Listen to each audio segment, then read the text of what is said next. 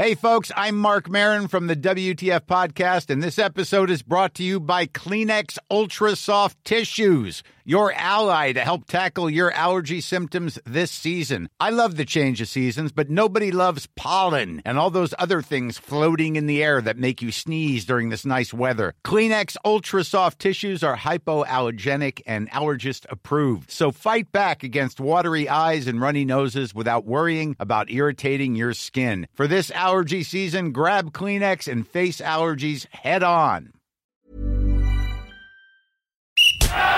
Allez, il faut absolument cette balle, les petits bleus. Allez au fond, avec chance. Qui reprend l'as et qui a débordé les Australiens Et c'est Quelle équipe de France Quelle équipe de France Allez, on est tous avec toi. Concentration, bonne concentration. Les pionniers du bout du monde, l'épopée des Français dans la première Coupe du Monde de rugby de l'histoire. Un podcast background par Grande Contrôle. Épisode 3, les finalistes magnifiques. Bien préparés et convaincus de leur bonne étoile, les Français s'apprêtent à faire un parcours exceptionnel dans cette première Coupe du Monde de l'histoire du rugby.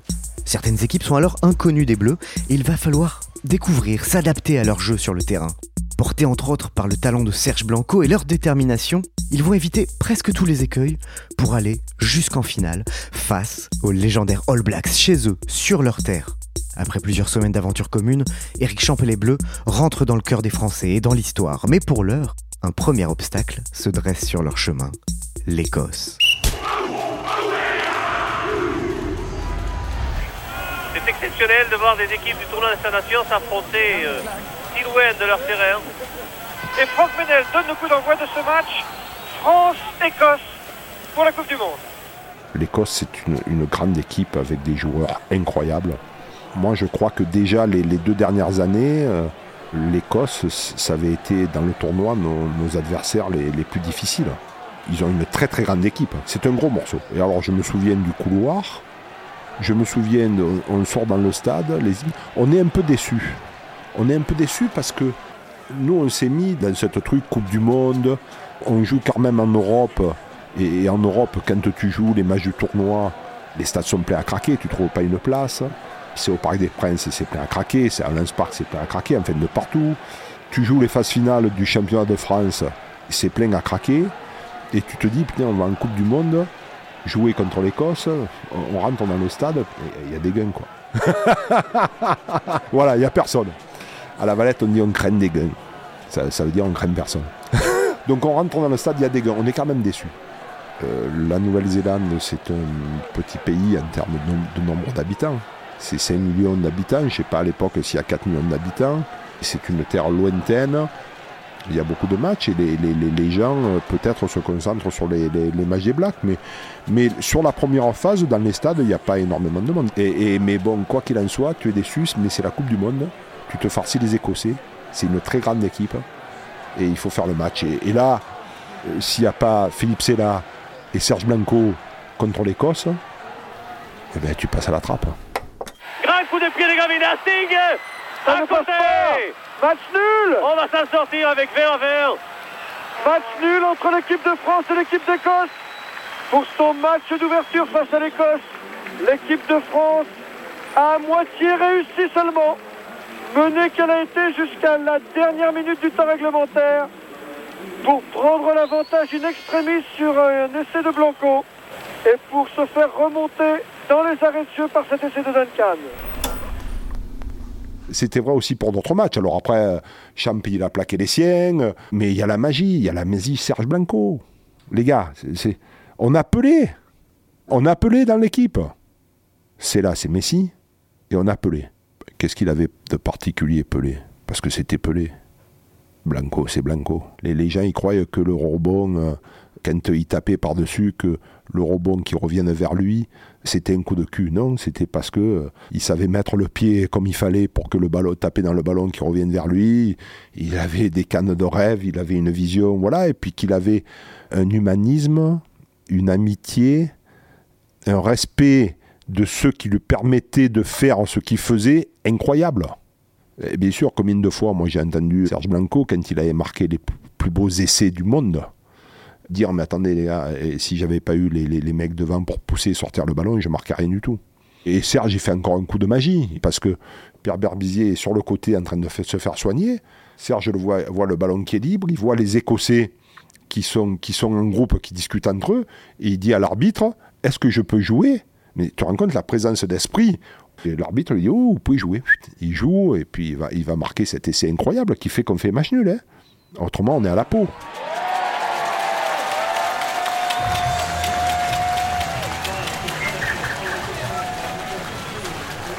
Et donc, on se qualifie pour les quarts de finale, puisque match nul contre l'Écosse. On bat donc le, Zimbabwe et la Roumanie correctement. Roumanie, euh, on l'aborde très sérieusement parce que je me souviens du match. Il y avait un temps catastrophique, un temps mais horrible, une tempête de vent, puisqu'on était, on était dans l'île du Sud. hein, la Nouvelle-Zélande, c'est deux îles qui sont nord-sud. D'accord? On était dans l'île du Sud, dans la ville qui est le plus au nord, c'est Christchurch. Et alors, il y a tout le temps du vent là-bas. Alors, c'est pas, pas du Mistral, quoi. C'est, Mistral force 15, quoi. Et donc, on sort premier et on est qualifié pour les quarts de finale. Oui, vous découvrez effectivement l'Eden Park d'Auckland avec les tribunes qui se garnissent. Je pense qu'il sera à moitié plein euh, pour ce match entre l'équipe de France et la sélection des Fidji. Ouais, on affronte les Fidji et, euh, c'est l'inconnu euh, rubistiquement, c'est l'inconnu euh, humainement, c'est l'inconnu de comment sont ces joueurs de rugby. Le réveil, il a vite sonné parce- que on prend euh, 20 minutes au moins incroyable. Euh, Moi, je me suis rarement retrouvé dans un état de faiblesse, quoi. Il se passe que c'est des combattants et des, des guerriers incroyables. hein. Les mecs, eux, ils rentrent sur le terrain, ils sont prêts à te couper la tête. hein. Bon, alors nous, on n'était pas trop mal. Ça nous plaisait aussi. Euh, Voilà, alors aujourd'hui, il y a plus de caméras, ils sont plus emmerdés. Nous, nous aussi. C'était même pas le jeu collectif, c'est-à-dire qu'à titre individuel, ils étaient, et ils sont encore maintenant, capables de passer n'importe qui. On les a rattrapés par miracle. On, est mené, on les rattrape par miracle. Et pour moi, l'action qui sauve l'équipe de France, et donc qui nous sauve, c'est le numéro 10 à un moment donné qui part le long de la touche. J'essaye d'y courir après, je dis bien, j'essaye parce que le, mec, c'est le TGV quoi. Et le mec, il tient le ballon d'une main. Et là, mais il, est à la ligne. Il perd le ballon. Autrement, s'il marque l'essai, je pense qu'on revient. Balle encore Ndouan, Ndouan, Salou Salou maintenant. Rosse Damou en position de débordement face à l'Agistier, repris par l'Agistier. Bon plaquage de l'Agistier sur Damou. Sur la ligne des 10 mètres de l'équipe de France. Que Il s'emballe le match. Et là, on dit, bon les gars, euh, il n'y a pas 50 solutions. On resserre vraiment les défenses. Et donc, on a dû faire euh, le match le plus laid de l'é- que l'équipe de France ait jamais fait. Euh, C'est-à-dire qu'on a dû faire 2500 euh, regroupements. On prenait le ballon en touche. En mêlée, je me souviens, en mêlée, c'était d'une laideur rare. Et alors après, il y a des moments euh, fabuleux. Parce qu'il y avait un banquet. Après chaque match, il y avait un banquet. Ça, c'était génial. C'est-à-dire que tu mettais ce que j'expliquais tout à l'heure, le, beau blazer que tu t'étais fait tailler là, dans la, belle boutique à Paris. euh, et eux, ils ont pris leur guitare et ils ont joué, ou leur ukulélé, puisqu'il faut savoir que la guitare polynésienne ou des îles, c'est le ukulélé. Ils chantaient. Et je trouve que on ne chante plus assez. Qu'est-ce qu'on fait au rugby quand on est tous ensemble? Ben, On chante.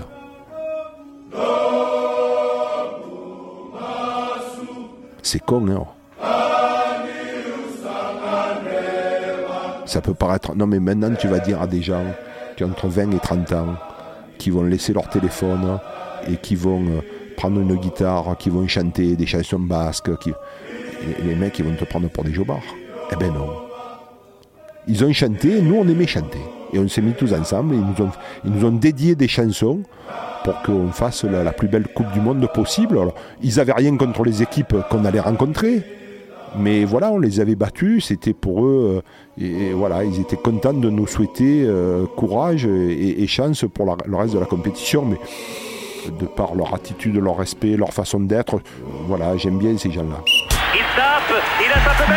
Égalité Égalité Les pionniers du bout du monde, l'épopée des Français dans la première Coupe du Monde de rugby de l'histoire.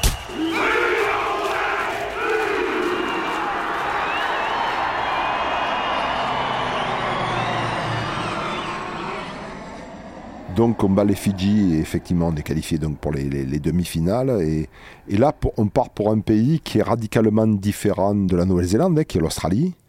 On arrive à Sydney.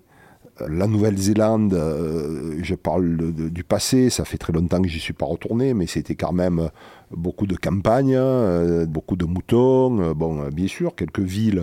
Bon, voilà, et on arrive quand même à, à Sydney, qui est une grande ville. hein, là, ben, c'est un changement, tout s'accélère, il fait, il fait beau.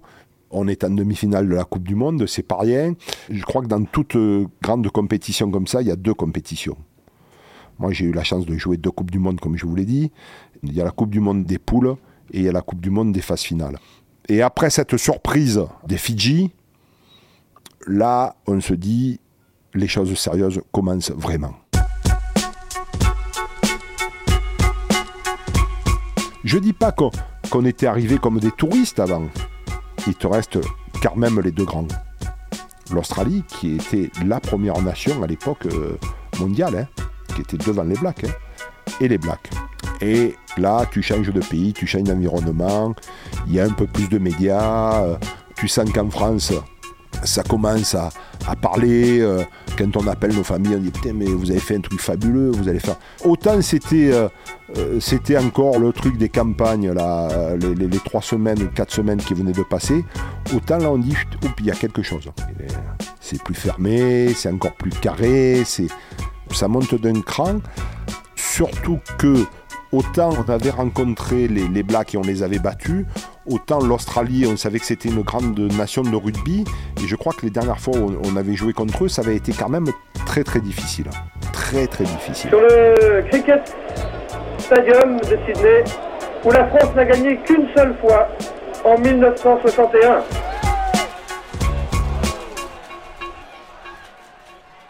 Après, attention, c'est euh, tout ça reste bon enfant.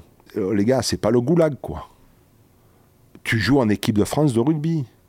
Tu fais la première Coupe du Monde.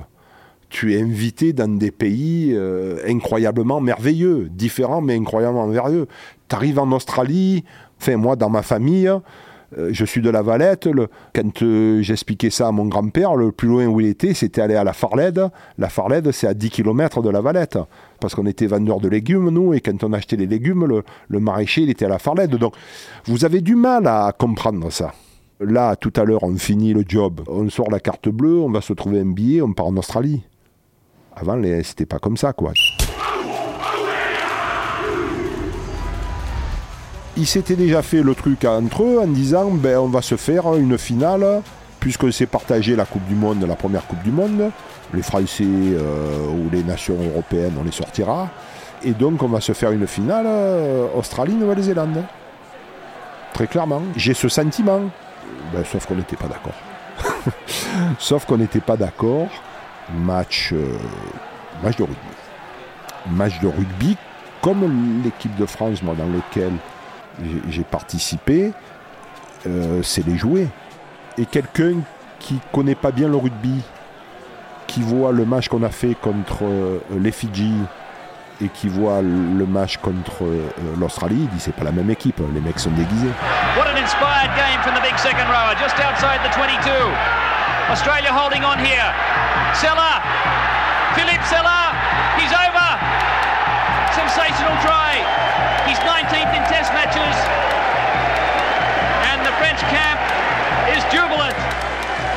La deuxième mi-temps, elle est ce que tu connais euh, de plus fou dans un sport euh, de combat, dans un sport de combat collectif où euh, tu prends un coup, t'en donnes un, tu en évites un, ben, l'adversaire aussi, et tu découvres là, plus la fin du match se rapproche, que le ballon qu'il va falloir que tu gagnes, le ballon, le plaquage qu'il va falloir que tu fasses, la course de déplacement, c'est ce qui va sûrement influer ou influencer le gain ou la perte du match.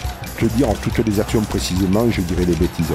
Le sentiment que j'en retiens et, qui ces, ces 20 dernières minutes m'anime, c'est de me dire Eric, il faut tout faire bien parce que tout ce que tu vas faire comme tes collègues, c'est ce qui va donner l'issue du match.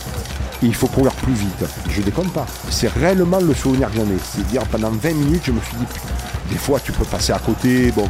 Mais là, là, là, je me suis dit, il reste 20 minutes pour faire un truc d'incroyable. C'est pas perdu pour la France. Rodriguez pour Charvet. Charvet qui a du monde en soutien.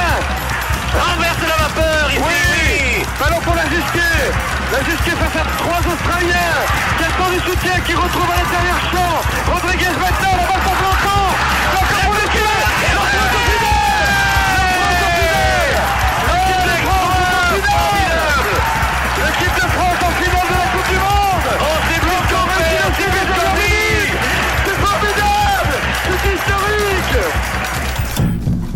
match est, fini. Le, le- l'essai du bout du monde de Serge Blanco, incroyablement fou. Et ma mémoire est en faillite pour vous le raconter précisément. On gagne le match. Et là, tu te dis, il y a des matchs historiques, c'est bien. Quand tu, es dans l'événement, tu te rends pas compte de ce que tu crées. On a commencé à dire, tiens, euh, oui, on va peut-être entrer dans l'histoire du... C'est des mots qu'on a commencé à échanger quand on a commencé à, battre l'Australie en demi-finale. C'est fait, on va en finale de la Coupe du Monde. C'est- quand même pas trop mal. Tu es parti depuis 7 semaines de chez toi, euh, première Coupe du Monde, tu vas en finale. Il y a le banquet, ainsi de suite. Les, Australiens l'ont un peu amer, ça peut se comprendre, hein, mais bon, voilà, on salue quelques mecs, et ainsi de suite. Et on se dit, il nous- il nous manque quelque chose. Et là, on prend le bus, on repart au stade où on avait joué, et on se met tous en cercle au milieu du terrain. Et Pascal Ondars, tout ça, on se met à chanter. Mais c'est la raison pour laquelle, quand le téléphone sonne 30 et quelques années après, et on dit il y a l'anniversaire d'un tel en tel endroit, il y a l'apéro d'un tel à tel endroit, il y a un monsieur qui nous invite euh, à manger des bonnes choses. euh, voilà, le, téléphone est raccroché. Une semaine, 15 jours après, on, se retrouve tous. C'est quand on gagne qu'on s'aime. au ras de la mêlée. Comme l'a fait Lolo à trois ou quatre reprises samedi, même dans notre camp, même dans notre cas, ils ont voulu nous tourner les mêlées, tout s'est transformé en coup positif. hein. Parce que Lolo a le réflexe, mais dès qu'il sent que ça pivote, là. Mais attention, on a un défenseur, c'est le demi-mêlée côté introduction, plus de trois lignes qui viennent, donc il faut les attaquer très bas, au ras des, au ras des pieds, planter le regroupement. Mais dans le mouvement rotatif, tous les avants qui ont participé à la mêlée, comme pour la touche, point de convergence et on fait l'effort. Hein? Allez, on s'y met. Après, on aborde la finale et certains diront qu'on a perdu la finale à la préparation du match. Ils ont peut-être raison, mais je voudrais leur répondre ça, c'est que les préparations de Jacques Fouroux à se filer des coups de boulard dans le vestiaire et à se faire pleurer, ça nous plaisait tellement que, euh, voilà, pour rien au monde, on aurait voulu changer. On s'est réunis et comme on le faisait euh, chaque fois, Jacques euh, nous a mis devant nos responsabilités, à sa façon, nous a dit le parcours qu'on avait fait et ce qu'il nous restait à faire pour effectivement marquer l'histoire de ce sport. L'un des talents de Jacques Froux, c'était cette capacité à aller chercher dans chacun d'entre nous, assez loin dans les tripes, en disant des choses, pas méchantes, hein, des choses qui, euh, qui pourraient nous révolter et faire de nous des gens différents. Il faut savoir que ce qui plaisait à Jacques, c'était la notion de guerrier. C'était de trouver les mots, les formes, pour qu'on soit prêt à aller faire la guerre. Je mets les pleurs plutôt au niveau de l'émotion que de la peur. Tu as des émotions, elles peuvent être positives, elles te font pleurer. Non, Jacques a eu la capacité à, à nous faire pleurer, oui, mais pas de peur. as we stand by for this wonderful occasion, the playing of the first ever Rugby World Cup final. A crowd of approaching 50,000 in the stadium, probably about uh, 45,000, even up in the Scotsman's grandstand. And the New Zealand flag flying proudly at all corners of this ground. And I'm sure the adrenaline pumping in all the hearts of the many thousands of New Zealanders, probably over a million New Zealanders, watching these pictures come in live from Eden Park in Auckland. On affronte le All Black chez eux, qu'on avait battu 6-7 mois avant. En disant que tout est possible et ils avaient une, très bonne équipe, sûrement meilleure que nous ce jour-là. Est-ce que chez nous il y a de la fatigue? Est-ce qu'il y a de la lassitude? Est-ce qu'il y a de la malchance? Est-ce qu'il y a trop d'émotions? Est-ce que c'est le fait qu'ils soient chez eux? Je sais pas. Tout ça fait qu'ils ont été meilleurs que nous et c'est un beau champion du monde again for Berbizier. The kick is over. The game is over. The All Blacks have won by 29 points to 9. It's a 20 point victory for the All Blacks in the Rugby World Cup final of 1987.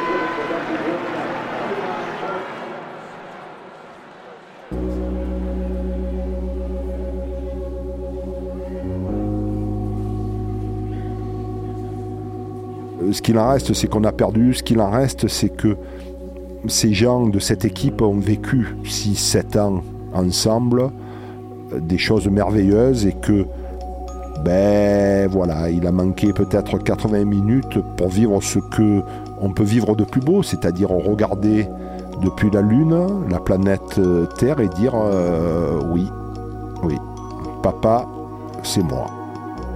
Voilà, t'es champion du monde, papa, c'est moi. Perdre une finale, croyez-moi, c'est dramatique c'est dramatique au fond, au fond de soi, on le, on n'en revient jamais.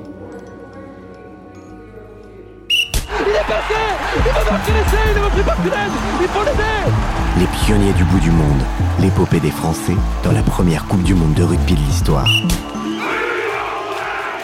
Un podcast background par Grande Contrôle en partenariat avec Nick la Radio, écrit par Cédric de Oliveira, rédaction en chef Christophe Payette, réalisation Malo Williams, production Sonic, le studio. When you make decisions for your company, you look for the no-brainers. If you have a lot of mailing to do, stamps.com is the ultimate no-brainer. Use the stamps.com mobile app to mail everything you need to keep your business running with up to 89% off USPS and UPS. Make the same no-brainer decision as over 1 million other businesses with stamps.com. Use code PROGRAM for a special offer. That's stamps.com, code PROGRAM.